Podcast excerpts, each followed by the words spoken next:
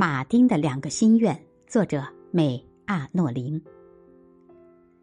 马丁带着妻子和岳母在一个国家旅行，岳母不小心说了句犯忌的话，根据该国的法律，他们将被实施体罚，每个人被鞭笞五十下。不过，由于该国不希望让外界误解他们敌视外国人，所以答应在体罚之前满足每人一个心愿。接受体罚的是马丁太太，她的愿望是在后背绑上一个枕头，这个心愿被满足了。不过由于枕头太小，有几下还是抽到了她的后背上，他痛苦的呻吟了几声。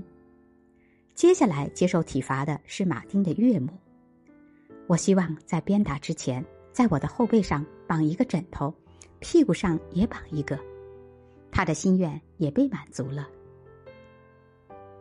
马丁的岳母也被鞭笞了五十下，不过这一次鞭子全都抽在枕头上，他几乎没感觉到什么疼痛。最后轮到马丁先生本人挨鞭子了。你的心愿是什么？我有两个心愿，你们能否答应我？只要你的心愿是合理的，我们就会满足你。我想让你们鞭笞一百下，而不是五十下。行刑者颇为惊诧。随即镇定下来，行，这是一个十分虔诚的心愿，我们应该满足你。那么，你的第二个心愿是什么呢？我希望把我岳母绑在我的后背上。